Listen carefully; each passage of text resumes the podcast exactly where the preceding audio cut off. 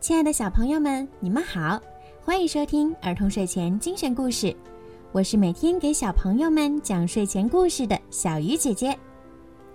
今天的故事呢，要送给陈岩小朋友。你的爸爸妈妈为你点播了属于你的专属故事。爸爸妈妈想对你说，亲爱的陈岩宝贝，爸爸妈妈有时候对你很严格，但是在爸爸妈妈心里，你一直都是最棒的孩子。你懂事、独立、爱学习，还很会照顾妹妹，有很多很多的优点。爸爸妈妈想对你说。多一个妹妹，不是分走你的爱，而是多一份爱。爸爸妈妈还有妹妹，永远都最爱你。最后，祝我们的小提琴家生日快乐！小鱼姐姐也要祝陈妍宝贝生日快乐，天天开心。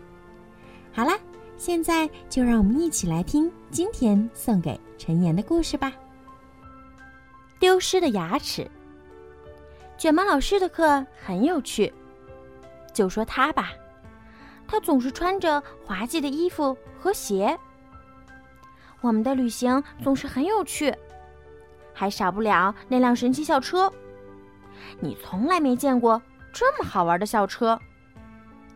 又到了我们的展示课时间，今天轮到旺达做展示，他手里拿着一个又小又尖的东西。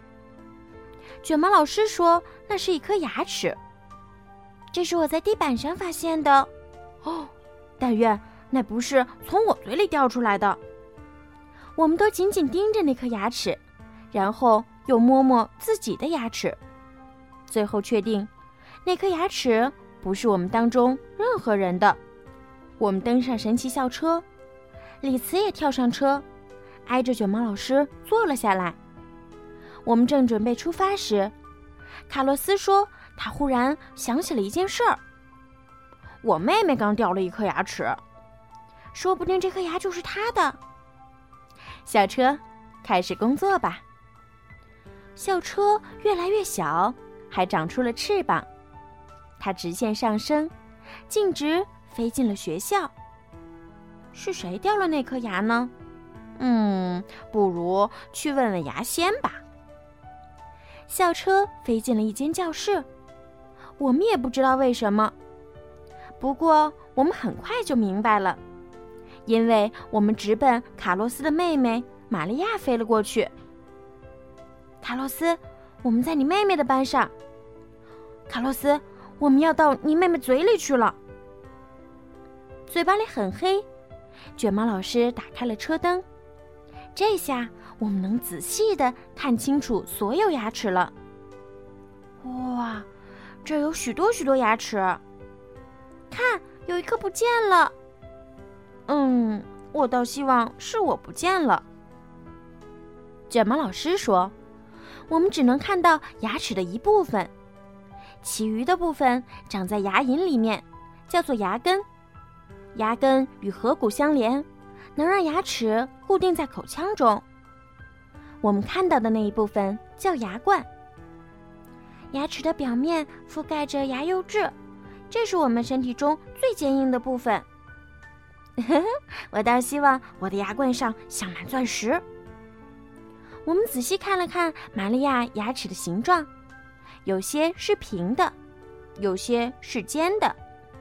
旺达发现的那颗牙齿与它们都不像，它太尖了。卷毛老师转动了一下方向盘，我们飞出了嘴巴，离开了教室。我们还以为实地考察到此结束了，但显然错了。卷毛老师说，接下来要带我们去农场。同学们，我们要去看更多的牙齿。农场里有许多动物，光草地上就有马、牛和羊。这些动物都吃草。哦，小心，弗瑞斯老师，有个家伙好像想吃我们。卷毛老师好像没听见似的，将车朝着一匹马开了过去。恰好这匹马张大了嘴巴，卷毛老师大喊一声：“哟吼！”我好害怕呀！现在我们在马的嘴里，那些锋利的前牙可以把一大把草咬断，后牙负责咀嚼。前后牙之间有个地方则根本没有牙齿。那些大而平的牙齿用于咀嚼和磨碎草。嗯，可千万别咬我们呀！我们手里的这颗牙齿也不太像马的牙齿。卷毛老师说：“我们再去找找。”校车飞进了一座红色的大谷仓，角落里有一只老鼠，它正嚼个不停。老鼠为什么要把墙咬一个洞啊？为了到墙的另一面去吧。尖尖的牙齿能够帮助猫顺利的抓到晚餐。哦，我们随后遇见了一只大蓝猫，它正在打哈欠，我们刚好能看到它的牙齿。它的前牙非常的尖利。旺达发现的那颗牙齿跟猫的很像，但比猫的牙齿要小。就在这时，卷毛老师却说：“该回学校了。”真奇怪，真奇怪，这颗牙齿怎么会在我们的教室里？旺达问。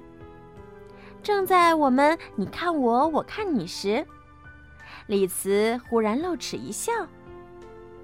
李慈，原来蜥蜴也会掉牙。是啊，蜥蜴的牙齿总在掉，它们一年要长二百颗新牙。现在。校车又恢复了原样，我们也终于搞清楚那颗牙齿是谁的了。多罗西说：“蜥蜴平时吃昆虫、蜘蛛等小动物。原来如此，所以它长着那么尖的牙。”我们回到了学校，牙齿谜案也终于真相大白了。谁知道下回又将发生什么新鲜事儿呢？好了，晨妍宝贝，今天的故事就听到这儿了。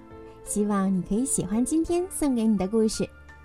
小朋友们，如果你们也想听到属于你们自己的专属故事，可以让爸爸妈妈加小鱼姐姐的私人微信“猫小鱼”全拼九九来为你们点播。好了，孩子们，晚安。